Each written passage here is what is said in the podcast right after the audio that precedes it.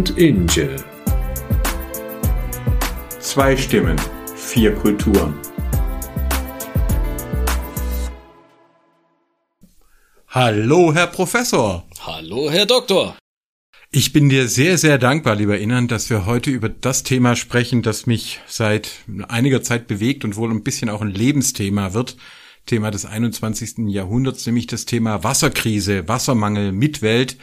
Ähm, und äh, danke, dass du dich darauf einlässt. Du bist ja hier unser Volkswirtschaftler. Jetzt sag doch mal, was ist denn Wasser aus eurer Sicht? Ist das eine Ware? Ist das ein Gut? Ja, dazu muss man natürlich sagen, sowieso ziemlich alles, was wir in einer ganzen Volkswirtschaft haben, ist auch Wasser in erster Linie erstmal für uns in der Betrachtung eine Ware. Eine Ware im Sinne eines Gutes, das an irgendeiner Stelle, sei es in der Produktion, sei es für den Konsum, irgendwo benötigt wird. Natürlich sind auch Allgemeinwirtschaftswissenschaftler nicht derart kalt, dann direkt zu sagen, hey, wir behandeln das jetzt auch wie meinetwegen ein Stück Schinken oder Rohstoffe wie Holz und dergleichen. Das ist natürlich auch nochmal ein Thema für sich. Aber zunächst einmal müssen wir ja auch feststellen, Ware wird nachgefragt. Ware muss entsprechend auch einen Preis haben in irgendeiner Form. Jetzt unterscheiden wir natürlich zwischen verschiedenen Arten von Gütern, ohne zu weit auszuholen, aber wir haben einerseits die sogenannten freien Güter, Güter, über die jeder Mensch verfügen kann, zumindest die Konsumenten. Für Unternehmen gibt es da nochmal andere Regeln teilweise. Und dann kennen wir natürlich noch die wirtschaftlichen Güter, also die sogenannten knappen Güter, wo wir natürlich weniger Güter haben, üblicherweise als Nachfrage. Und Wasser galt längste Zeit, eigentlich die gesamte Menschheitsgeschichte durch, immer als freies Gut. Es ging ja buchstäblich so weit, dass wir das Wasser ja praktisch als unsere Toilette verwendet haben, direkt, ja. Denk ans dunkle Mittelalter zum Beispiel, wo die Leute das Zeug auf, die Straße gekippt haben. Da war die Wahl zwischen Pest und Cholera gar nicht erst gegeben. Die war quasi gratis schon von Anfang an mit dabei. Ja, da können wir auch schon für die Hörerinnen und Hörer, wir haben hier vorher ein bisschen drüber gescherzt, warum Deutsche so gerne äh, Bier trinken, ja, was ja eigentlich ziemlich bitter schmeckt und so. Und äh, das ist genau übrigens der Grund. Also es war so, dass das Wasser auch bei uns in Deutschland so verschmutzt war, dass Bier als die gesündere, mit dem Alkohol als die gesündere Nahrungsquelle galt. Und da kommen auch die Sprüche her, wie ähm, also Bier ist das Brot des Mannes und Mönche haben hier ganz stark äh, Bier gebraut, äh, weil es tatsächlich gesünder war und äh, man hat nach der Arbeit oder auch sogar teilweise Kindern Bier gegeben, weil das gesünder war als das Wasser. Erst dann Ende 19., Beginn 20. Jahrhunderts mit der modernen Kanalisation hat man das dann abgekoppelt. Jetzt haben die Leute quasi Bier weitergetrunken, aber eben weil es Tradition war und nicht mehr, weil sie es dringend gebraucht haben.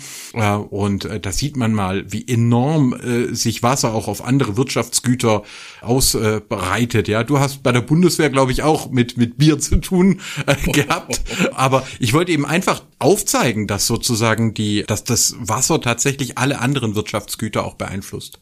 Absolut. Denn es gilt ja hier genauso, wahrscheinlich mehr denn je, dass Wasser natürlich seit mehreren Jahren mittlerweile kein rein freies Gut mehr ist. Wobei das auch nur eingeschränkt der Fall ist. Meerwasser gilt tatsächlich immer noch als freies Gut, zumindest für Endkonsumenten. Ja, auch wenn ich jetzt nicht einfach auf dem Boot rausfahren und mein Geschäft weiterhin auf Poseidons Spielwiese irgendwie ähm, erledigen könnte, auch wenn es ein lustiges Bild wäre.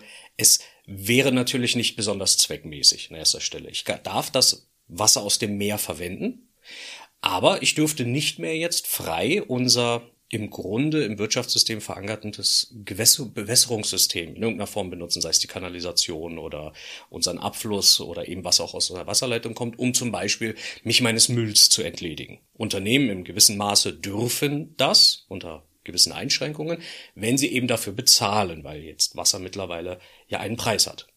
Das ist interessant, da haben wir ja gerade auch den Krach mit Polen, dass in der Oder zu viel Salz offensichtlich aus dem Bergbau eingeleitet wird. Wir hatten dieses große Fischsterben. Es ist bisher keine Einigung gelungen. Es sieht so aus, als ob wir also diesen Sommer die Problematik wieder haben können. Die polnische Seite reagiert sehr ungehalten auf die Vorhaltungen aus äh, Deutschland. Wir haben das aber hier sogar bei uns, auch in Baden-Württemberg. Also wir äh, hier in Filderstadt, wo du ja auch erfreulicherweise jetzt äh, angesiedelt bist und äh, genau in unseren Freundeskreis gestoßen bist, herzlich willkommen. Aber wir beziehen unser Wasser hier auch aus dem äh, Bodensee. Also wir sind Teil der Bodensee-Wasserversorgung. Und ich weiß nicht, ob du es verfolgt hast. Gerade hat der Herr Söder, der Ministerpräsident von Bayern, auch Anspruch auf Bodenseewasser erhoben. Also sogar hier bei uns, wo man es nicht für möglich hält, beginnen sich Wasserkonflikte abzuzeichnen. Die Leute kapieren es noch gar nicht. Wenn ich dich jetzt richtig verstanden habe, bedeutet das, es ist jetzt nicht mehr ein freies Gut, sondern es wird jetzt zu einem Gut mit einem Preis. Genau, ein sogenanntes wirtschaftliches Gut. Es wird gehandelt im Wesentlichen, wie alles andere auch, was ultimativ ja einen Preis hat. Ich glaube, wir zahlen im Schnitt bundesweit einen lächerlich geringen Preis, ähm, 0,2 Cent für einen Liter wenn ich mich nicht ganz irre. Also nur um das nochmal ein bisschen zu untermauern, wir sprechen von 0,2 Cent, nicht von 0,2 Euro, also ein Fünftel von einem Cent für einen Liter. Das ist natürlich schweinebillig für eigentlich einen Rohstoff letzten Endes, ja.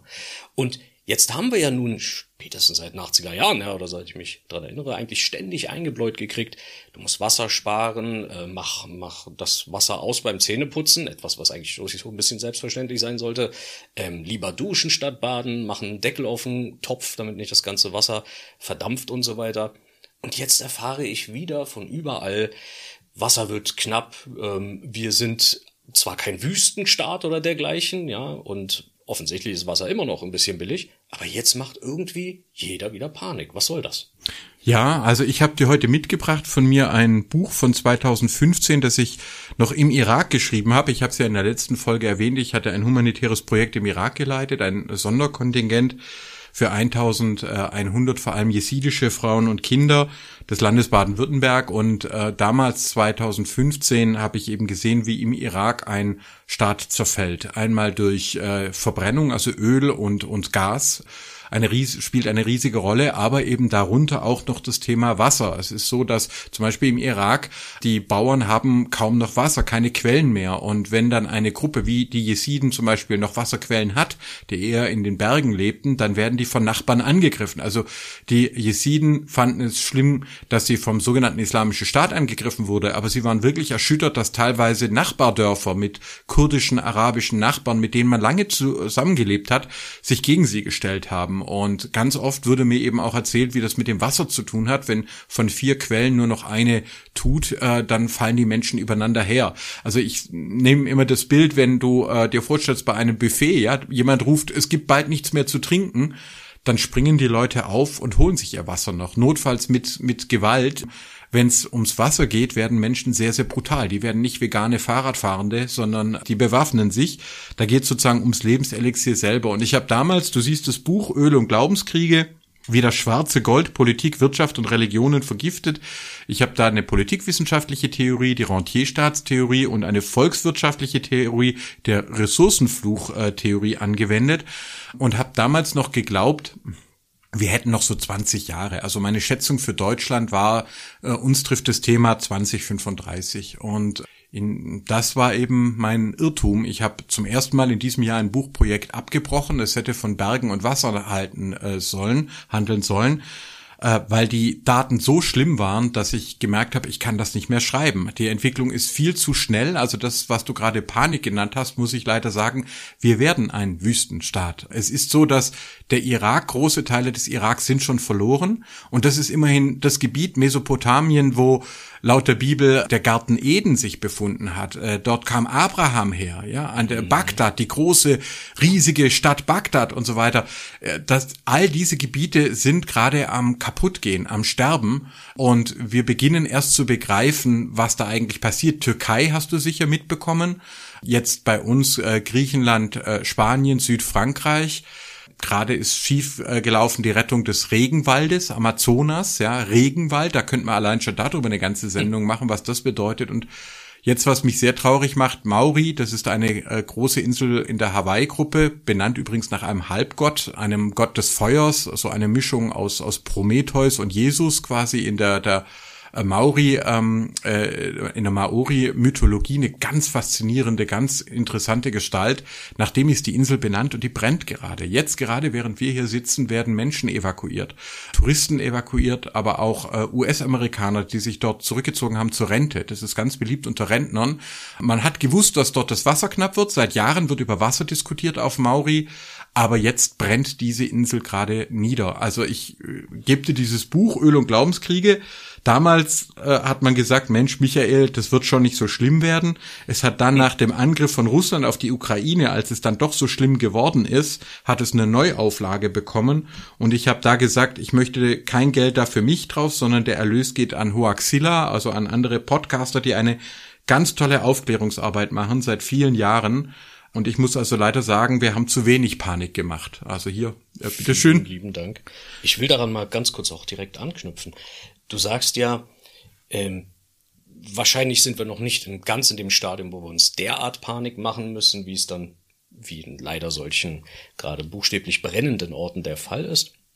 Aber gleichzeitig müssen wir uns doch die Frage stellen, wie kommen wir eigentlich auf diesen Pfad oder von diesem Ultimativ weg? Denn Du hast es selber gerade gesagt. Wenn wir uns mal Bayern anschauen. Offensichtlich beginnen jetzt wieder so leichte Machtspiele in der Ecke loszugehen. Ja, da stellt ein Söder Anspruch auf Gewässer, die theoretisch dann nicht in, in Bayerns Regionen fallen zum Beispiel.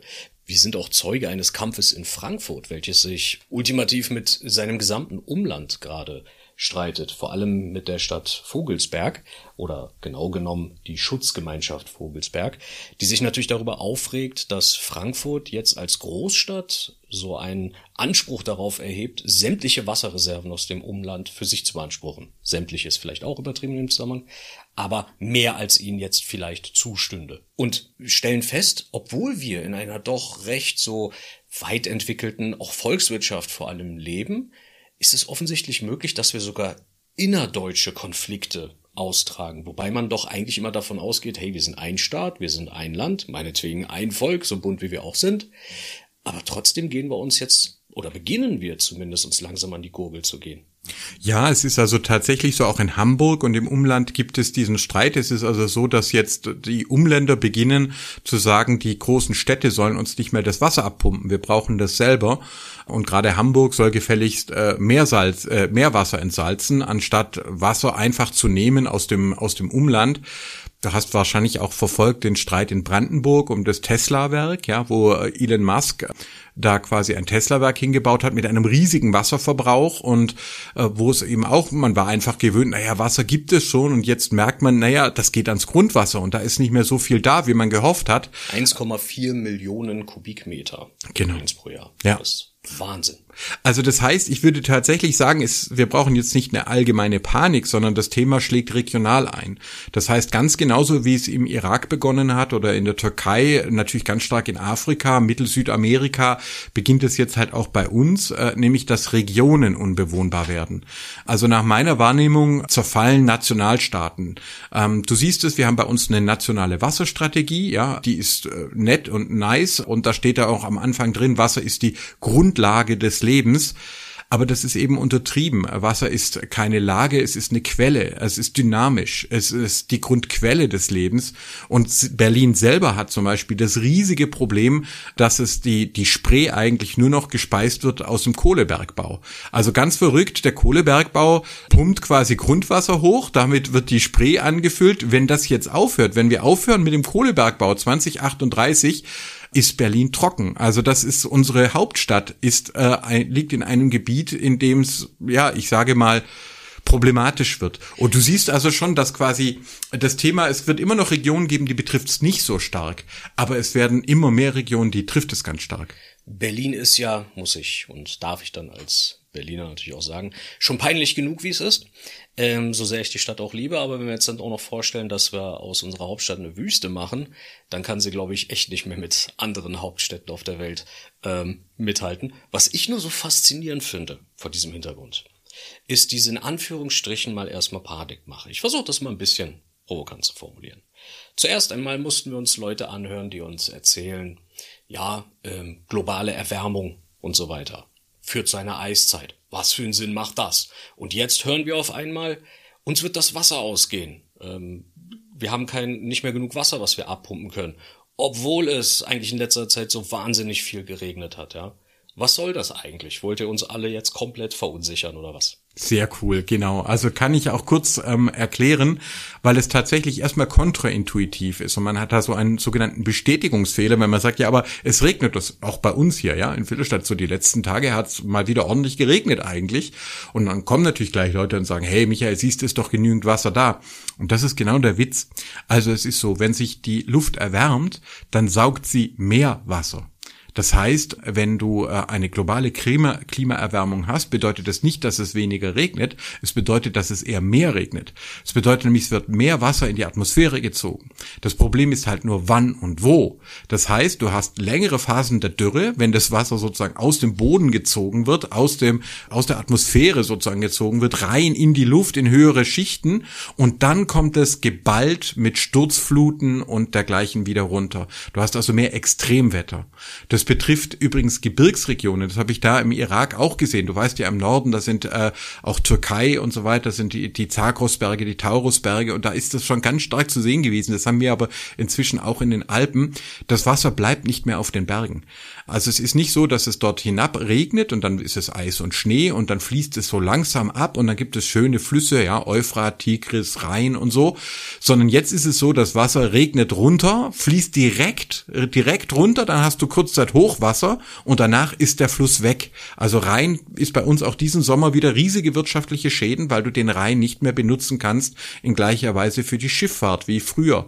Der sogenannte Islamische Staat, der ist komplett entlang des Euphrat vorgerückt. Also das war ganz stark ein Kampf ums Wasser. Das hat hier nur kein Mensch sozusagen gesehen. Wir gucken auf die Landkarten und denken, die Welt wäre flach. Noch ein Punkt, weil du die Hauptstadt erwähnt hast. Also Berlin, so schlimm es auch werden kann, ist da jetzt nicht Vorreiter, sondern tatsächlich Montevideo in Uruguay.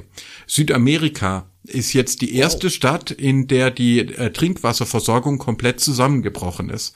Es ist eine der wasserreichsten Staaten der Erde wunderbar viel Wasser. Genau deswegen hat man dort sowohl linke Regierungen wie auch rechte Regierungen haben sich da nicht groß drum gekümmert. Wasser war immer da. Wo ist das Problem? Steht sogar in der Verfassung. Das Recht auf Wasser ist da drin. Aber was eben tatsächlich passiert ist, man hat massenhaft von diesem Wasser an die Papierindustrie äh, gegeben und vor allem an die Rinderzucht. Das Riesenproblem industrielle Massentierhaltung. Mit jedem Kilo Fleisch tust du zig Kilo Wasser, tust du Energie, tust du Futtermittel und so weiter vergeuden. Und man hat es immer weiter gemacht und jetzt ist die Situation, jetzt ist in der Hauptstadt von Uruguay in Montevideo praktisch kein Wasser mehr im Wasserhahn, nur noch so eine halbgiftige Brühe. Und dann führt es zu dem, was ich auch im Irak ähm, erlebt habe, wenn du jetzt also ähm, für deine Familie Wasser haben willst, musst du es kaufen. Du musst es von Konzernen kaufen. Du zahlst ein viel hundertfaches von dem Preis, was du hast vorher erwähnt, 0,2 Cent äh, pro Liter. Jetzt zahlst du, weiß ja jeder, was Mineralwasser kostet, ja ein hundertfaches, ein mehr hundertfaches davon an den Konzern. Das heißt, verrückterweise gehen wir jetzt in eine Richtung, wir haben immer weniger Wasser und Konzerne werden dadurch immer, immer reicher. Die gewinnen da. Wir haben ja bestimmt alle auch schon mal, auch unsere Zuhörerinnen und Zuhörer, von den ein oder anderen Skandalen mal von diversen Konzernen gehört. Ganz vorne, es wird immer wieder erwähnt, natürlich Nestle, Danone, wobei Danone weniger, Nestle primär, ähm, die ja teilweise auch dann traurig berühmt wurden für den Umstand, dass sie dann in einige Dörfer mehr oder weniger eingeritten sind, dort das Wasser für sich reserviert, weitgehend abgepumpt haben und dann in Plastikflaschen verpackt an die Leute weiterverkauft haben. Ganz genau. Das ist der Punkt. Das ist quasi eine extreme Form von Privatisierung, dass nämlich das Wasser wird knapp und Konzerne reißen es sich unter den Nagel und verkaufen es und die Menschen müssen es kaufen. Es gibt in dem Film Mad Max Fury Road, den kann ich nur allen empfehlen. Der ist in, diese Mad Max Serie ist in Australien entstanden, weil Australien der erste Staat der Welt ist, wo damals mit der Ölkrise die Infrastruktur zusammengebrochen ist.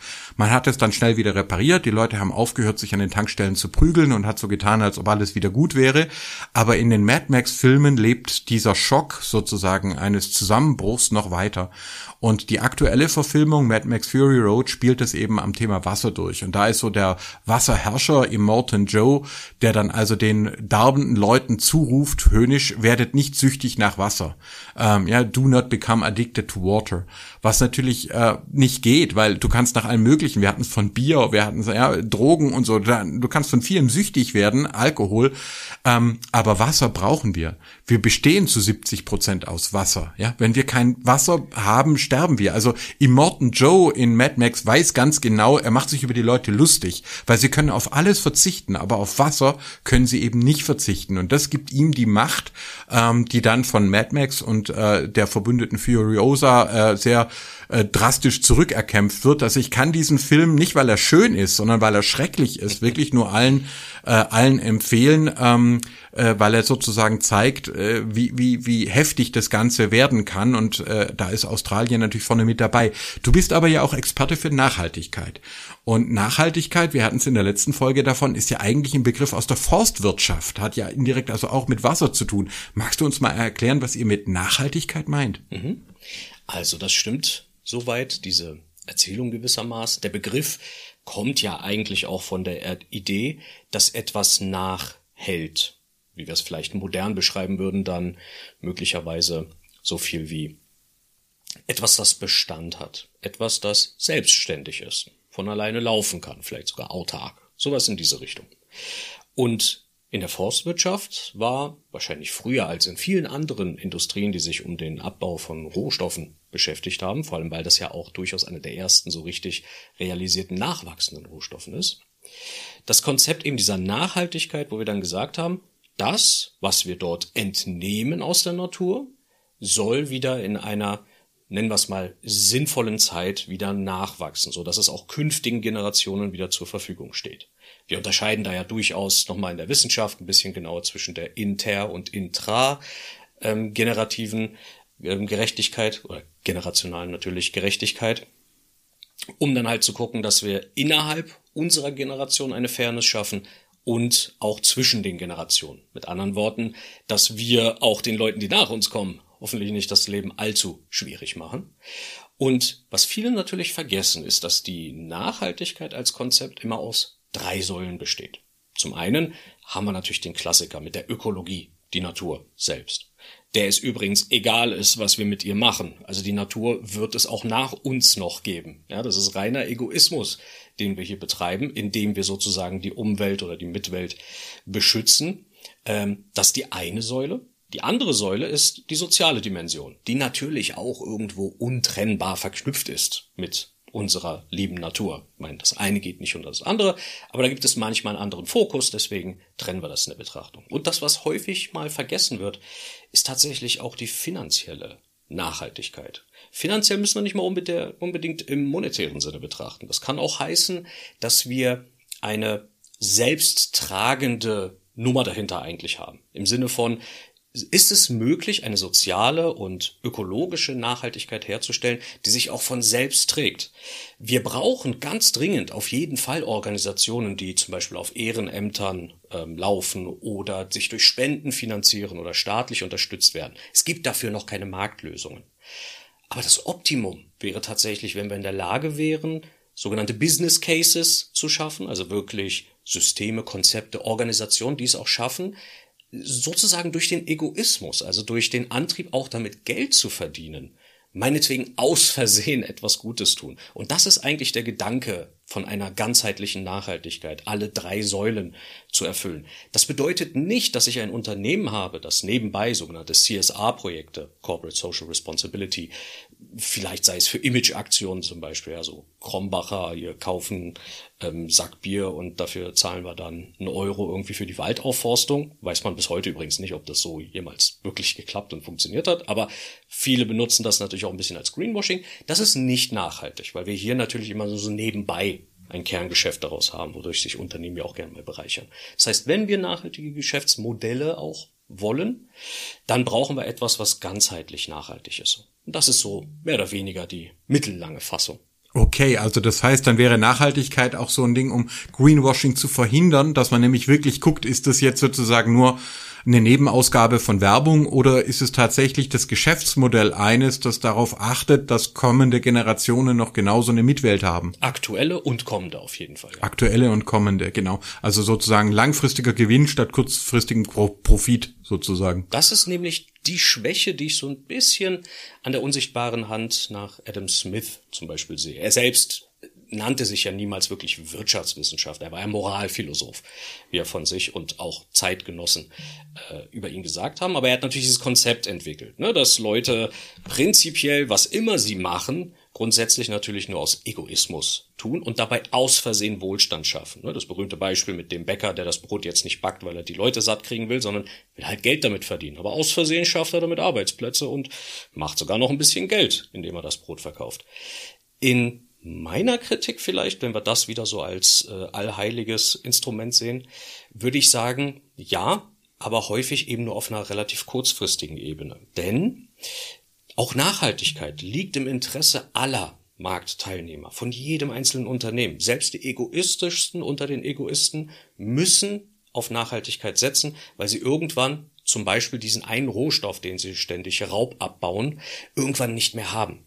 Aber das Problem ist, kurzfristig kann es immer wunderbare Gewinne geben. Und dann heißt es wieder nach mir die Sintflut, die vielleicht dann auch nicht mehr stattfindet, weil uns dann das Wasser ausgeht. Ja, Sintflut ist immer natürlich schon direkt im religiösen Feld. Ja, die Sündflut eigentlich, äh, Gott straft mit Wasser. Übrigens das Zeichen des Regenbogens, das ja gerade auch LGBTQ und äh, CSD ganz wichtig wieder ist, stammt direkt aus dieser Noah-Geschichte eine Umformulierung von älteren mesopotamischen Mythen. Also allein schon darüber könnte man stundenlang sprechen, aber ich möchte äh, natürlich bei, beim Thema hier bleiben, will mich für Adam Smith in die Bresche werfen. Du hast recht, äh, das Konzept der, der unsichtbaren Hand, äh, dieser Marktradikalismus, Manchester-Kapitalismus, wie man es auch genannt hat, der wurde oft mit dem Namen von Smith verknüpft. Ich habe ihn aber auch anders kennengelernt, weil ich ihn auch eben als Religionswissenschaftler und Politikwissenschaftler gelesen habe. Smith hat ein ganzes Buch auch geschrieben über Emotionen. Er hat nicht nur nur über den rationalen ja. Menschen geschrieben. Und zum Beispiel auch in seinem Wealth of Nations äh, hat er ein ganzes Kapitel über die Funktion von Religionen, wo er zum Beispiel sagt, die sind für Bildung äh, zuständig. Also die Religionen sollen mal bitte schön wetteifern. Und zwar nicht darum, wer Recht hat, das können sie eh nicht nachweisen, das bleibt eine Sache des Glaubens, sondern wer erzieht die Kinder am besten, wer bietet die besten Bildungsprogramme. Und das ist für die damalige Zeit, also finde ich schon ein, ein faszinierender Gedanke, der geht dann später auch zu Hayek, äh, dass man nämlich sagt, ähm, es gibt äh, Sachen, wo wir quasi einen Wettbewerb im Guten haben können, nämlich im Wettbewerb in der Bildung. Ja, wer bietet denn die besten Schulen, die besten Kindergärten, die besten Universitäten und so? Und das waren und sind zum Teil auch heute noch oft Religionsgemeinschaften. Da ist also der Smith überhaupt nicht der eiskalte Rechner, den, den spätere Ideologen aus ihm gemacht haben, ja. sondern sehr, sehr viel freiheitlicher, äh, differenzierter er sieht die Fülle des Menschen, die dann später aber beim Homo economicus äh, ausgeblendet wird. Ich freue mich, dass das jetzt über die Nachhaltigkeit so langsam in die Wirtschaftswissenschaft äh, zurückkehrt. Aber äh, ja, Stichwort Religion, wie ist das äh, im Alevitentum? Also das ist ja auch etwas, äh, was mich natürlich interessiert. In den Religionen kann ich nachher dazu sagen, haben riesige Tra Bedeutung des Wassers. Und im Alevitentum weiß ich auch, dass es da eine Geschichte gibt, bei der sie das Wasser wahnsinnig zentral ist absolut. Man muss natürlich dazu auch sagen, dass ähm, ich glaube, wir kaum irgendeinen religiösen Text finden, wo nicht in irgendeiner Form über das Wasser als buchstäbliches Lebenselixier wirklich gesprochen wird. Amen, ja, genau. Also in der Bibel ist es sogar vor dem Licht. Also das Wasser wird sogar, wie in übrigens fast allen Schöpfungsmythen des alten Orients, des Eurasischen Gürtels, wird das Wasser vor dem Licht gesetzt. Das Wasser ist aber auch gefährlich. Es ist Chaoswasser. Es ist auch zerstörerisch. Du hast die Sündflut ähm, erwähnt. Also Wasser ist Belohnung, Süßwasser, aber Wasser ist auch Bedrohung, Salzwasser. Ähm, und äh, diese Doppelfunktion, die haben wir tatsächlich in praktisch allen religiösen äh, Mythologien. Aber ich wollte jetzt, äh, wie gesagt, äh, alle Wietentum, Leute, hört gut zu, kennt man viel zu wenig. Aber Professor äh, Inan Inschik weiß auch das. ich hoffe. Natürlich muss ich im Vorfeld natürlich einen kleinen Disclaimer losgeben. Ich bin ja selbst in keinster Weise ein Gelehrter und dergleichen. Ähm, das heißt, ich kann das nur so nach bestem Wissen und Gewissen wiedergeben. Darum fühlt euch natürlich frei, ähm, da rein zu interpretieren, wie ihr das möchtet. Zumal man natürlich auch sagen muss, das Alevitentum ist wenig kodifiziert. Also wir finden da nicht allzu viel Niedergeschriebenes. Selbst die Rolle des Koran ist da immer so ein bisschen umstritten. Es gibt auch Aleviten, die sagen, die sind keine Muslime und gleichzeitig Aleviten. Wiederum Großteil sehen sich aber als Muslim. Also ist ein relativ großes Fass. Aber ich glaube, weitgehend einig sind wir uns wirklich beim Thema Wasser, nicht nur eben als Ursprung alles allen Lebens, sondern, wie du auch schon sagst, während einer, ich sag mal, prägenden Phase oder Zeit, ähm, bei der es eigentlich auch um die Spaltung des Islam ging. Es war ja soweit die, die größte Religionsgemeinschaft, das, das, was wir heute als sunnitischen Islam kennen, der sich ja dann so ähm, um das Jahr 600, glaube ich, äh, dann gespalten hat in dann das, was wir heute kennen, sunnitische und schiitische ähm, Islam. Und da gab es eine ganz große Schlacht, man nannte sie die Schlacht von Kerbala, ähm, im heutigen Irak ähm, ist das im Übrigen. Und da ging es im Grunde darum, wer jetzt in Zukunft eigentlich den Islam noch anführen soll, nach dem Tod des Propheten und so weiter und so fort. Und ähm, auf der einen Seite standen quasi jene, aus denen heute auch übrigens viele verschiedene Rechtsschulen dann des sunnitischen Islams entstanden sind, und auf der anderen Seite das, was wir heute großteils als die Schiiten und dann noch später eben auch die Aleviten kennen. Und ohne vielleicht zu sehr auf den Kontext ganz genau einzugehen, eine dieser Schlachten beinhaltete eben den ich nenne es mal den Gegenpapst, wäre vielleicht noch so die beste ähm, Analogie dazu, der diesen Kampf offensichtlich verloren hat, ähm, quasi auf Seiten der Schiiten, wurde dann weitgehend in die Wüste vertrieben. Ich meine, die Ecke bietet sich auch dafür an, mal wieder Wüste und so weiter, wie man das kennt. Und musste dort tagelang quasi ohne Wasser und ohne Nahrung natürlich auch, aber wir wissen ja alle, ohne Wasser ist noch schlimmer als ohne Nahrung, ähm, dort ausharren, bis sie nach einigen Tagen dann doch gefunden, gefoltert, natürlich geköpft und alles wurden, inklusive Familie und alles. Und das wird heute sowohl im Alevitentum als auch im schiitischen Islam mit einer allgemeinen Trauer in Anführungsstrichen gefeiert während ähm, des Monats Muharram. Ähm, traditionell im Alevitentum eben zwölf Tage lang für jeden Imam sozusagen ein. Und da ist es im Unterschied etwa zu dem, was man als Ramadan kennt, das, davon kennt man oder hat man zumindest schon mal was gehört, ist das so, dass selbst wenn die Zeit des Fastenbrechens kommt, erstens mal, man ernährt sich da sehr asketisch praktisch, also wirklich so wenig und simpel wie möglich in keiner Weise ein Fest daraus zu machen. Es ist ja immer noch eine Art Trauerfeier. Genau, wir sprechen jetzt vom Muharrem, also das ist die äh, Trauerzeit im schiitischen und äh, äh, Islam und im Alevitentum. Genau, Ramadan ist im sunnitischen ähm, äh, Islam quasi die Fastenzeit, aber jetzt sind wir bei Muharrem. Ja, genau. Mhm. Ganz genau. Und selbst Wasser soll in dieser Zeit nicht konsumiert werden. Das heißt, im Alevitentum gibt es sowieso verhältnismäßig wenige Verbote per se. Vieles wird da auf natürlich den Mensch selbst gelegt, so seine Eigenschaft, sich selbst ein bisschen zu beurteilen. Aber man soll auf jeden Fall kein reines Wasser trinken, um damit eben daran zu erinnern, dass eben einer der recht wichtigen, nennen wir es mal Führern, dieser Gegenpapst, wie ich es vorhin genannt habe, auch sehr massiv darunter natürlich dann gelitten hat, so dass wir das häufig dann gleichsetzen vielleicht mit einem mit einem Tee oder einem ungesüßten ähm, Kaltgetränk zum Beispiel. Ja, wenn man das so einer Fastenzeit ist das ja häufig auch ähm, sehr begehrt. Aber es darf auch kein Fleisch gegessen werden zum Beispiel. Oder soll kein Fleisch gegessen werden in der Zeit. Tatsächlich geht es auch so weit, dass auch am Essenstisch keine Messer liegen sollten. Viele gehen sogar noch einen Schritt weiter und vermeiden es sich in der Zeit zu rasieren, weil man dadurch ja etwas schneidet. Ja, ganz so weit bei all dem gehe ich in aller Regel nicht, aber das Wasser wirklich als als Quelle des Lebens in der Form steht da wirklich ganz zentral, weil man natürlich sagen, vielleicht wenn er und seine Armee dieses Wasser gehabt hätten, ja, wenn sie vielleicht stark genug gewesen, auch wenn sie meinetwegen komplett in der Unterzahl waren, aber das zeigt wieder, auch wie natürlich in vielen anderen Religionen, das Wasser eine derart zentrale Rolle darstellt, die wirklich über Krieg und Frieden oder über eine siegende oder nicht siegende, sprich verlierende Fraktion entscheiden kann. Ja, also ich äh, äh, finde es klasse ähm, und ich glaube, da wird auch wirklich deutlich, was so die, die großen mythologischen Traditionen auch einfach verbindet. Es ist ja also tatsächlich so, dass äh, zum Beispiel auch wenn du jetzt an äh, Judentum, äh, Christentum, Islam denkst, äh, Wasser immer eine riesige Rolle spielt. Ähm, äh, Im Judentum, wie gesagt, in der Torah steht äh, die, das Wasser noch vor dem Licht. Ähm, äh, das Judentum selber hat eine ganz tiefe Tradition des Wassers. Äh, ist zum Beispiel die, die, das Tauchbad, die Mikwe oder auch dort, wo das Geschirr gereinigt wird, muss immer mit fließendem Wasser gestaltet sein. Also wir haben jetzt zum Beispiel in Schwäbisch Gmünd äh, die Reste einer alten Synagoge gefunden und konnten das auch daran erkennen, dass es eine ist, weil es eine Geschirrmikwe enthält. Also eine uralte Leitung, wo fließendes Wasser durchgelaufen ist. Das war im Judentum, das ja entstanden ist im Eurasischen Gürtel, war Wasser unglaublich wichtig. Ein äh, Freund von mir, der Alfred Bodenheimer, hat jetzt gerade ähm, in der jüdischen Allgemein eine Titelgeschichte rausgebracht mit dem schönen Titel Wasser ist Leben. Ja, das ist sozusagen im Judentum Wasser ist Leben und sogar fließendes Wasser musst du nehmen. Äh, das führte dann aber wiederum dazu, dass genau Jüdinnen und Juden nicht auf das Wasser angewiesen waren aus den Brunnen, äh, ähm, dass die, äh, teilweise verdreckt waren. Du hast es vorher geschildert. Und daraus wurde dann der antisemitische Vorwurf des Brunnenvergifters.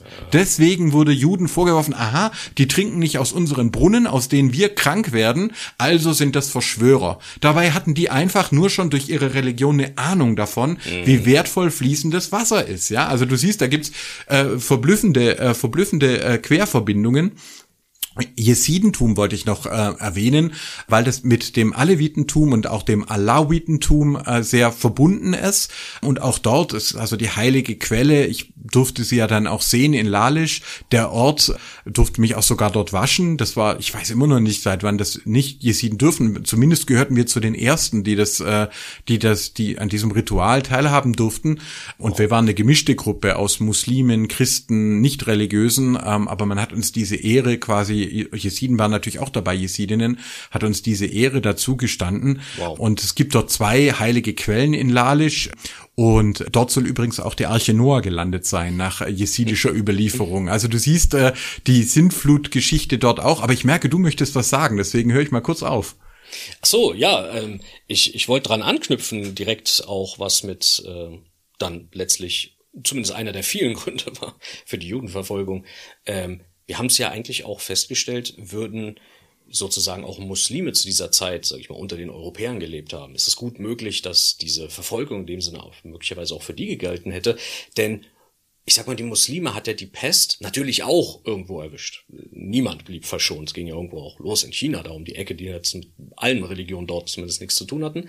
Aber in den eher islamisch geprägten Regionen war sie weitaus weniger stark ausgeprägt, weil wir natürlich einen riesigen Wert eigentlich auf das Thema Wasser und Reinheit gelegt haben. In Europa hat man, glaube ich, noch bis ins 18. Jahrhundert teilweise statt sich da mal zu waschen häufig mal so Puder unter die Arme gepackt und da, wo es halt, na, naja, feucht wird und salzig und nicht sehr lecker.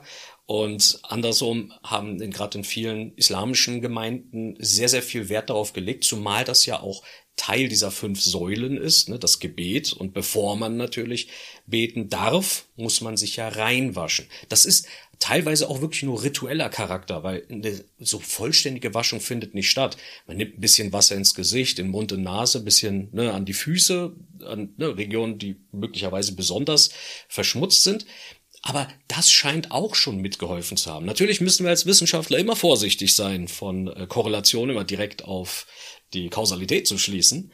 Aber ich kann mir sehr gut vorstellen, dass halt eben die Hygiene, die wir aufgrund eines Einsatzes von einem so sehr knappen Gut, vor allem in den damals dann islamisch geprägten Regionen, doch so schwer zugänglich war, immer noch schaffen konnten, so einen gewissen Abwehrmechanismus, sage ich mal, zu entwickeln für Krankheiten allgemein. Zu einer Zeit, wo wir ja auch das Thema Bakterien und Viren überhaupt noch nicht kannten und verstanden haben, haben die Leute da unten teilweise schon Seifen und all dergleichen entwickelt. Ne?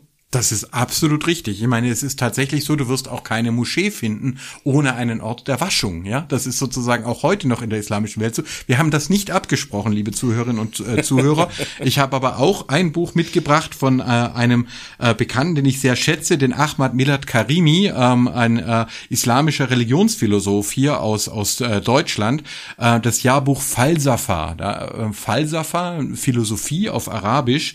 Es gab quasi in der Hochzeit der Islam islamischen äh, Zivilisation tatsächlich ein Austausch auch über die Philosophie, die Falsafa. Man hat die alten Werke übersetzt äh, und hat sich da gegenseitig auch erreicht. Und dieses wunderbare, dieser wunderbare Sammelband äh, äh, hat trägt den Titel Welt, Umwelt, Mitwelt.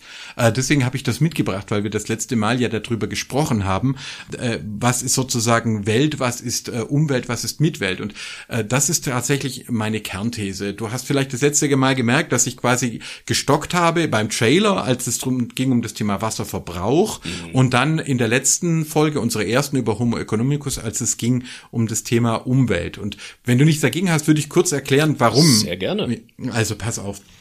Ich äh, sehe das so, dass Medien unsere Wahrnehmung ganz grundlegend bestimmen. Übrigens ist das auch der Grund, warum die islamische Welt so abgestürzt ist. 1485 verbietet Sultan Bayezid II., ein sehr übrigens sehr weiser Herrscher, der auch die Juden aus, dem, aus Spanien aufgenommen hat, aber um sein Reich stabil zu halten, verbietet er den Buchdruck in arabischen Lettern.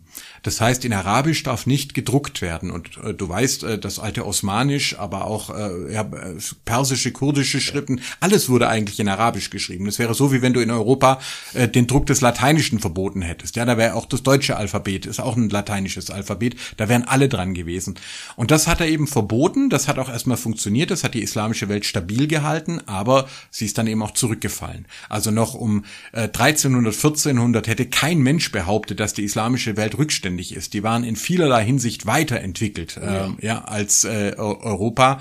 Ich hatte das letzte Mal Franz von Assisi, äh, der war zutiefst beeindruckt in Damiette, äh, als er auf der einen Seite gesehen hat, wie weit entwickelt die Muslime waren und auch ihre Religion und Spiritualität und gleichzeitig seine Kreuzritte erlebt hat. Also der hat einen Schock äh, bekommen und hat dann auch versucht, in seinem Kirchlein die Leute davon abzukriegen, in die Kreuzzüge zu ziehen. Er hat gesagt, die Kreuzzüge bringen gar nichts, weil äh, du kannst nicht mit Waffengewalt das reparieren, was, was geistlich nicht stimmt. Insofern, dass der jetzige Papst äh, Franziskus heißt und übrigens als allererster auch den Irak besucht hat, mhm. an der Stätte von Abraham war in Ur im heutigen Irak, das haben wir hier gar nicht so mitgekriegt, aber es hat eigentlich eine enorme Bedeutung. In der islamischen Welt ist Franz von Assisi immer noch als einer äh, der großen Mystiker, der großen christlichen Denker äh, genannt. Und umgekehrt hat dieser Papst, vor dem ich in mancherlei Hinsicht eine kritische Meinung habe, aber er hat in seiner Umweltdenkschrift betrifft, bezieht er sich wiederum auf einen großen äh, islamischen Mystiker und äh, übrigens Ali mit Vornamen. Also du siehst, wie unglaublich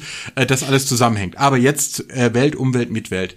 Umwelt war äh, ursprünglich schon bei Grimm äh, das Umfeld der Städte. Also genau das, was wir am Anfang gesagt haben. Ja, du hast in einer Welt gelebt, du warst Teil der bürgerlichen Welt, du wurde und die Umwelt, das war, wenn du rausgefahren bist und draußen waren die Äcker und die Bäche, dorther, wo man sich versorgt hat, wo das Fleisch herkam, die Milch herkam, das Wasser herkam. Ja, und dann entstand dieses sehr hochnäsige Umweltschutz. Ähm, das, du hast es vorher auch schon gemerkt. Also äh, so sehr ich das toll finde, Luisa Neubauer und so, ich schätze, dass meine Tochter war selber bei Fridays for Future dabei, aber der Begriff Umweltschutz, Klimaschutz, Wasserschutz ist unglaublich arrogant.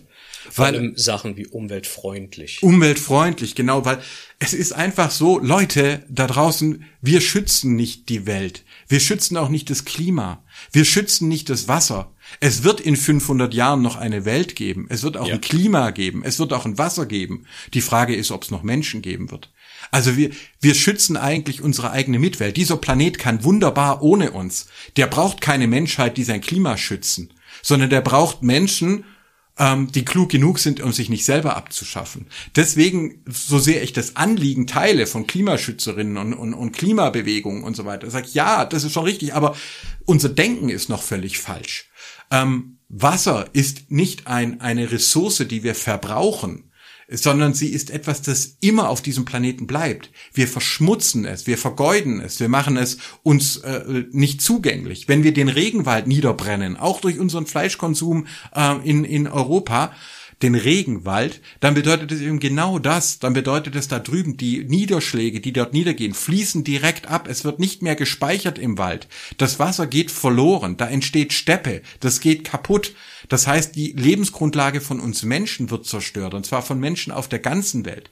Wasser ist Mitwelt. Es ist nicht Umwelt. Wir können nicht einfach mit dem Wasser machen, was wir wollen und dann denken, äh, es hat keine Wirkung auf uns. Ja, wenn wir, solange wenigstens noch Bier haben, aber selbst dafür brauchen wir Wasser. Ja, also liebe Deutsche, ja, liebe konservative Deutsche, hört bitte zu. Hier spricht ein Christdemokrat, ja, der bei der Bundeswehr war und äh, religiös ist und wahrscheinlich äh, konservativer ist als sehr viele von den marktradikalen Schnöseln da draußen. Ähm, liebe Leute, wenn ihr ein Funken Liebe Liebe zu eurer Heimat habt, zu euren Traditionen habt, dann bedenkt den Wert des Wassers und nicht erst dann, wenn ihr den Bodensee äh, leer pumpen wollt, weil schlicht und ergreifend es ist zum Beispiel auch das Element, in dem Jesus getauft wurde.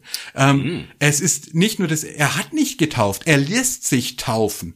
Der, der Mann, der sagt, hey, ich bin, ich bin nicht aus mir selber heraus alles, sondern ich lasse mich untertauchen. Ich begebe mich in das Wasser und komme neu daraus hervor. Ich werde wiedergeboren, indem ich mich diesem Wasser anvertraue. Ich finde es ganz interessant mit dem, was du aus Kerbela geschildert hast. Die Erkenntnis, dass wir ohne Wasser nicht sind. Übrigens Höllenvorstellungen. Da ja. heißt es, es, in der Hölle ist es heiß und es gibt kein klares Wasser. Wenn überhaupt, dann gibt es siedendes Wasser. Das ist nämlich im Kern, wissen wir, wie abhängig wir sind von Wasser.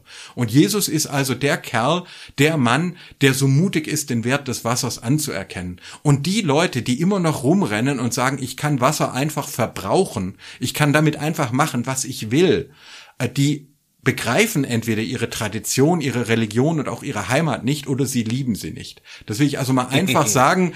Ähm, hier möchte ich sozusagen die Linke aufrufen, den Begriff Umweltschutz. Ich habe das beim AK Rassismus, Antirassismus der Grünen gemacht, einen großen Vortrag darüber über den Begriff der Umwelt, der von den Nazis maßgeblich mit durchgesetzt wurde gegen Mitwelt. Mitwelt gab es schon in der Weimarer Republik. Das war ein Begriff aus der Dialogphilosophie, Buber, Plessner, die gesagt haben, eigentlich leben wir mit der Welt in einer einer Wechselwirkung. Was wir der Welt antun, wirkt direkt auf uns zurück. Das wurde von Yxkühl niedergeschlagen, einem echten Nazi, einem Hitler-Verehrer und noch in seiner letzten Rede, in seiner letzten Radioansprache redet Hitler die ganze Zeit von der feindseligen Umwelt, weil er von Mitwelt überhaupt gar keinen Begriff hat. Also liebe Linke, äh, liebe Klimaschützer, liebe Wasserschützer, ähm, bitte bedenkt nochmal, ob er wirklich das andere schützt oder ob es nicht um uns selber geht. Und liebe Konservative, bitte bedenkt mal nochmal, ob es wirklich reicht, auf sogenannte Klimakleber loszugehen oder ob man nicht wirklich mal langsam überlegen sollte, es geht hier um unsere Heimat. Und wer irgendeinen Funken Liebe hat für sein Dorf, seine Stadt, seine Religion, seine Kirche, seinen Trachtenverein, der sollte das Thema Wasser sehr, sehr viel ernster nehmen äh, als bisher. Das musste einfach raus. Das gehört definitiv auch raus. Ich hoffe, das erreicht auch mehr Leute, ähm, auch noch mehr als jetzt aktuell zuhören. Das ist meine innige Hoffnung auf jeden Fall. Denn ich teile diesen ein, nee, eigentlich mehr Aspekte, zwei, um genau zu sein, die ich gleich mal hintereinander weg gleich raushaue. Der erste Punkt ist, was mich auch fasziniert auf der einen Seite und andererseits auch wahnsinnig nervt, ist leider auch das Verhalten von jenen, die vielleicht auch eher ins konservative Spektrum gehören, die ja häufig auch ein bisschen älteren Generationen dann auch angehören, die vielleicht mindestens unterbewusst sich denken, ich mach's eh nicht mehr so lange auf diesem Planeten. Ich gönn mir mal einfach. Wir müssen ja eh nicht die Welt retten. Warum sollen wir das ständig tun? Schon wieder muss Deutschland mal wieder die ganze Welt retten. Ja, das ist so das geistige Äquivalent vom in Fahrstuhl steigen, richtig fies ein abdrücken, gleich aussteigen, wohlwissend, dass die Leute noch zehn Stockwerke hochfahren müssen. Und das ist genau das, was mir dann manchmal sehr auf den Senkel geht, weil das ja einen unglaublichen Egoismus demonstriert, anderen Menschen und dann der Mit- und Umwelt gegenüber. Und der zweite Aspekt ist, was ich auch mindestens mal wieder interessant finde, ist, du hast es auch so wunderschön immer wieder gesagt, ja, wir verbrauchen ja eigentlich kein Wasser. Wir verschmutzen es nur dann stelle ich mir doch jetzt einfach mal die Frage, naja, Wasser, sage ich mal, ist als Menge weitgehend fix auf diesem Planeten, weil wir haben ja gelernt, ne, und mein, mein Töchterchen Sari hat mir ja selber auch erklärt jetzt den Wasserkreislauf, das war in ihrer letzten Sachkundearbeit ähm, auch gewesen, wie das so funktioniert und alles. Sehr süß, musst du dir auch mal geben. ähm, dass wir natürlich das Wasser im Grunde ja theoretisch zumindest unbegrenzt zur Verfügung haben, weil die Menge ja fix ist. Das heißt, entweder ist sie im Himmel oder sie ist auf der Erde beziehungsweise darunter. Was hast du jetzt für ein Problem mit dem, mit der Verschmutzung? Ich meine, wir haben doch Klärwerke, oder? Genau, also bin da voll bei dir. Es ist tatsächlich das, was du genannt hast, diese Widerstand äh, des Älterwerdens, den ich übrigens von mir selber auch kenne. Äh, das nennt sich Reaktanz. Also, dass man nämlich sagt, ich möchte keine weitere Veränderung. Ja, das wird mir alles zu viel. Also, als zum Beispiel mein Mittlerer jetzt zum Abi-Lernen JetGPT verwendet hat, ja, und dann, er hat dann einen sogenannten Jailbreak gemacht, gemeinsam mit einem Kumpel. Wer das nachlesen möchte, der hat, äh, die haben JetGPT dazu gebracht, sozusagen an drastische Antworten zu geben zu Donald Trump zu mir und zur Frage, wo es in 20 Jahren stehen wird. Also ich habe das auf den Blog gestellt und ich muss dir sagen, es war mir zu viel.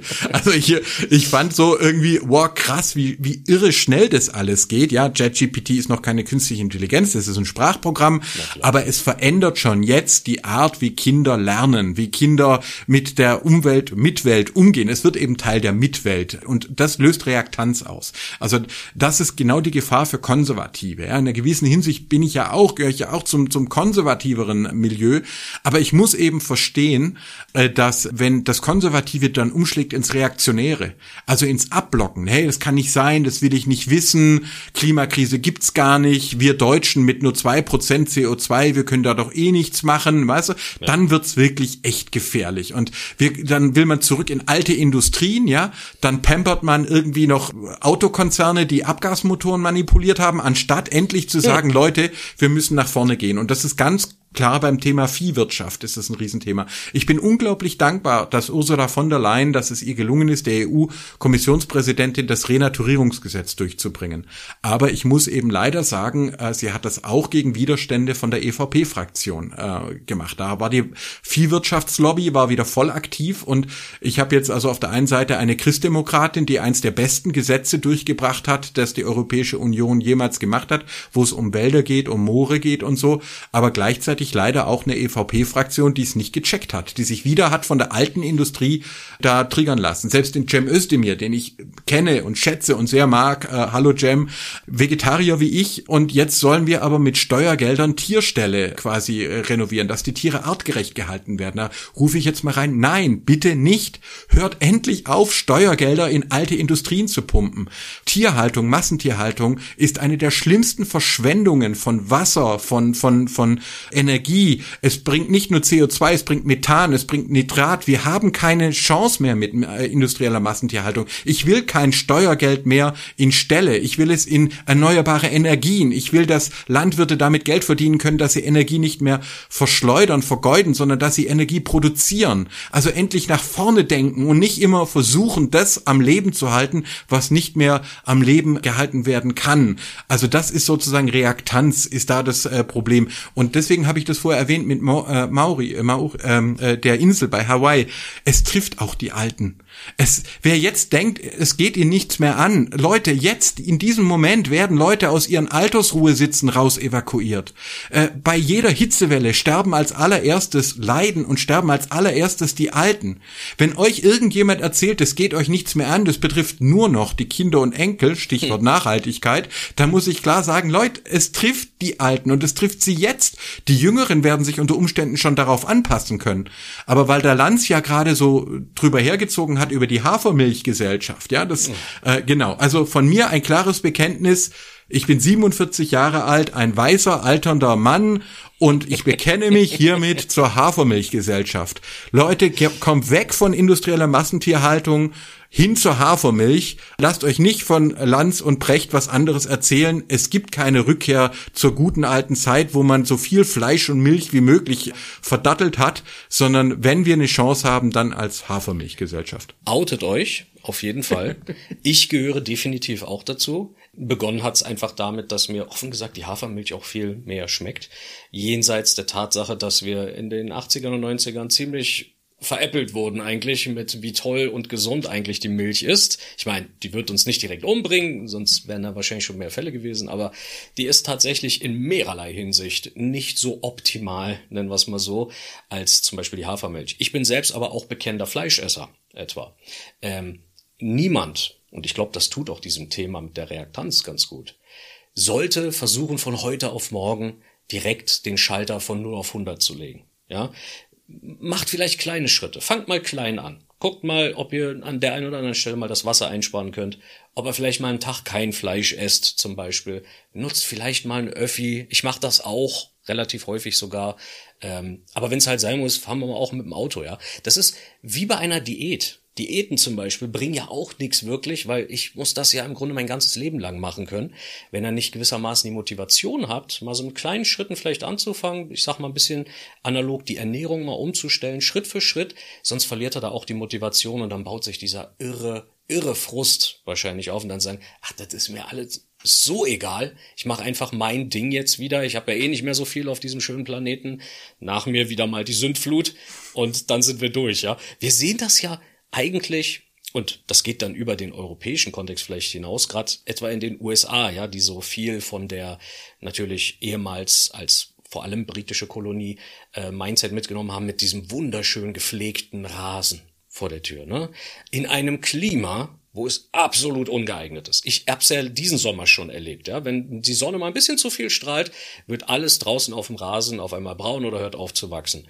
Und die haben teilweise so wunderschöne Garten in, im Gärten im, im Süden der USA, wo es absolut ungeeignete Temperaturen und Klimaverhältnisse sind mit einer derart brutalen Wasserverschwendung, weil natürlich auch die meisten Staaten der Welt nicht so wirklich nach ihren Problemen mit Geld schmeißen können, wie das halt so verdammt reiche Staaten wie etwa die USA auch machen können. Ja, es ist tatsächlich so, dass wahrscheinlich die ersten Staaten, die zusammenbrechen in der nächsten Zeit, Arizona, Nevada, Kalifornien. Ja. Wir haben Phoenix jetzt schon, die Stadt Phoenix, wo als erste Stadt übrigens noch mit äh, in einem republikanischen Setting trotzdem sagt, wir können hier keine Ansiedlungen mehr zulassen. Das Grundwasser, mit das wie wild rausgepumpt wird, wird knapp und der Bundesstaat versucht verzweifelt, diese konservativen Staaten dazu zu bekommen, doch zusammenzuarbeiten und und äh, quasi das Wasser einzusparen nicht mehr so viel Wasser zu vergeuden, aber es gelingt nicht. Also ich vermute, dass wir quasi da in den nächsten Jahren sehr drastische Dinge erleben werden äh,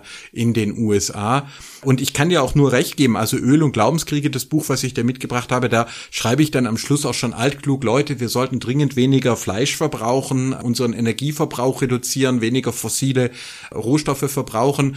Ich habe da sogar ein Bild drin von vegetarischen Speisen. Wir haben damals dann zu Hause auch so angefangen, aber ich habe vier Jahre gebraucht. Also erst 2019 bin ich selber dann wirklich Vegetarier geworden. Ich stimme dir zu, wir haben alle Reaktanz. Jeder von uns äh, liebt das, was gewesen ist und von unserer Hirnstruktur her ist sozusagen, halten wir uns an dem fest, was wir kennen. Ich bin mir auch ziemlich sicher, dass Leute das vielleicht nicht toll finden, dass sie jetzt auch noch einen Begriff Mitwelt, oh, was stimmt denn jetzt nicht mit Umwelt, jetzt, oh, diese Akademiker da immer und so, ja. Das ist mir schon klar. Also wir alle sind betroffen von, von äh, Reaktanz. Und ich würde es auch sagen, da ist, ist Muharrem oder auch Ramadan oder auch die, die christliche, das Ostern und so, vielleicht gar nicht die allerschlechteste Idee, dass man es nämlich auch als eine spirituelle Sache sieht, ja. Ich meine, das sind ja die Fastengebote, dass du durch Verzichten überhaupt wieder den Wert der Dinge kennenlernst, ja. Wenn du nämlich mal eine Zeit lang zum Beispiel kein reines Wasser trinkst, dann wie wertvoll eigentlich reines Wasser ist. Total. Oder wenn du eine Zeit lang kein Fleisch isst oder wenn du, ich kenne Leute, die sagen vor Ostern, ich trinke kein Alkohol oder ich, ich höre mal eine Zeit lang kein Radio, ich, ich gönn mir Stille, ja. Ich will darüber nicht lachen, weil ich finde, das ist sozusagen die Dinge, von denen wir so über, überfüllt sind, überversorgt sind, auf die mal zu verzichten, kann tatsächlich dazu führen, dass der Wert der Wert, nicht der Preis, ja. sozusagen wieder nach vorne tritt, dann wäre doch eigentlich Fasten so ein bisschen eine Übung in Nachhaltigkeit, oder? So ein Stück weit. Also ähm, ohne groß predigen zu wollen, weil ich dafür auch absolut nicht der Typ bin, ähm, kann ich nur so ein bisschen von meiner Erfahrung berichten, dass wenn ich wirklich mal zwölf Tage dann kein reines Wasser getrunken habe, also das, was dem am nächsten kommt, ist dann noch so eine Art ungesüßte Limonade, ja eigentlich auch besteht eigentlich, machen wir uns nichts vor, 95 Prozent Wasser trotzdem noch, aber natürlich mit einem sehr eigenen starken Geschmack, irgendwas mit Limone, vielleicht noch Minze drin oder sowas. Das ist noch das Wasserähnlichste, ja, sonst halt die Tees und hast du nicht gesehen, alles mögliche. Aber trotzdem merke ich danach, wie wahnsinnig ich dieses doch so banale Zeug dann einfach vermisst habe. Ja, wenn so der erste Schluck runtergeht, dann kann ich glatt eine ganze zwei Liter Flasche leeren in demselben Zug, weil das ist so wahnsinnig selbstverständlich, ähm, wie eigentlich das zu Bett gehen oder meinetwegen das Amen in der Kirche oder das Amin in der Moschee.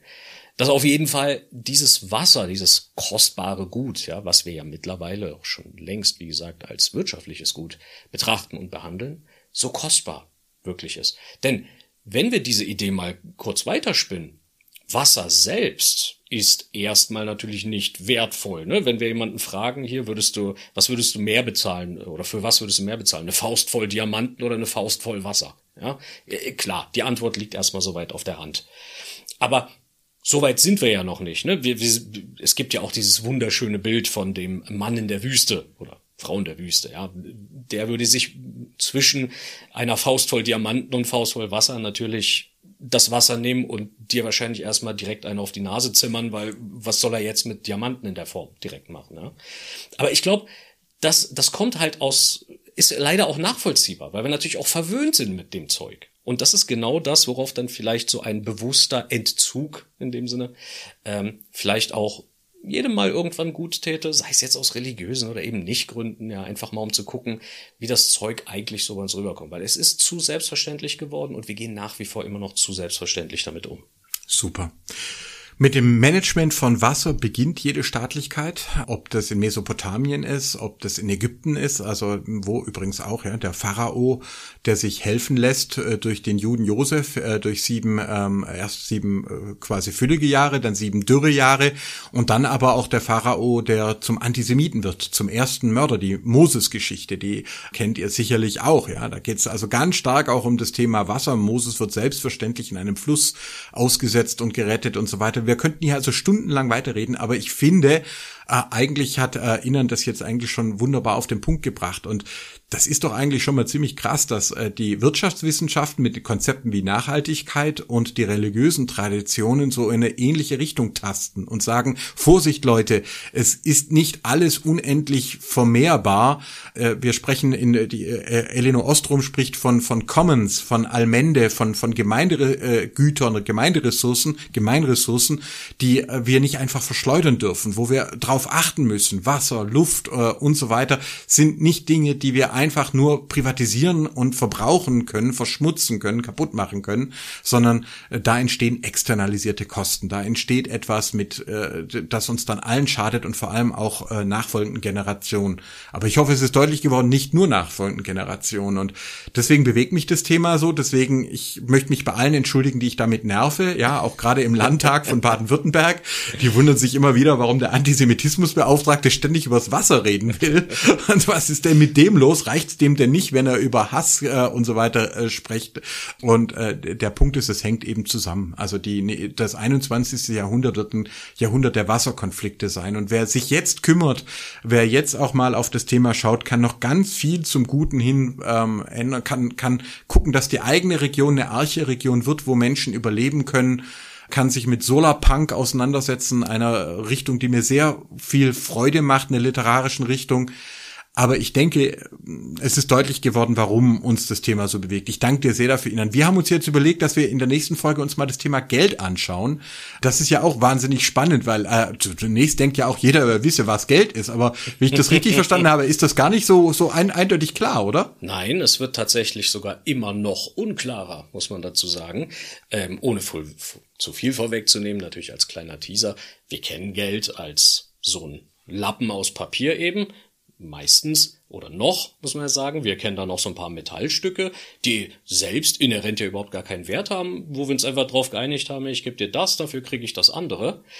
Und die Sache ist doch komplizierter geworden, als sie sowieso schon ist. Denn wir haben ja jetzt auch Alternativen wieder zu Geld gefunden. Ja, wo es früher die Tauschwirtschaft gab, gibt es jetzt auch teilweise Krypto, dann gibt es Aktien, ähm, gibt es Sachen wie Schuldverschreibungen und hast du nicht gesehen.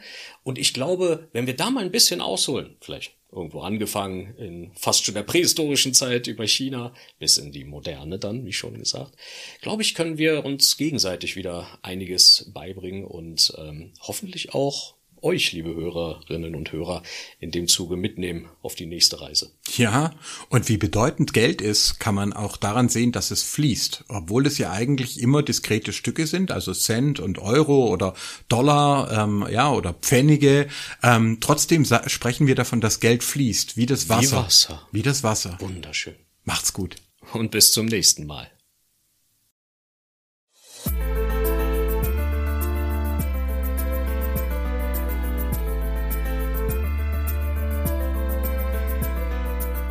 Blume und Inge. Zwei Stimmen, vier Kulturen.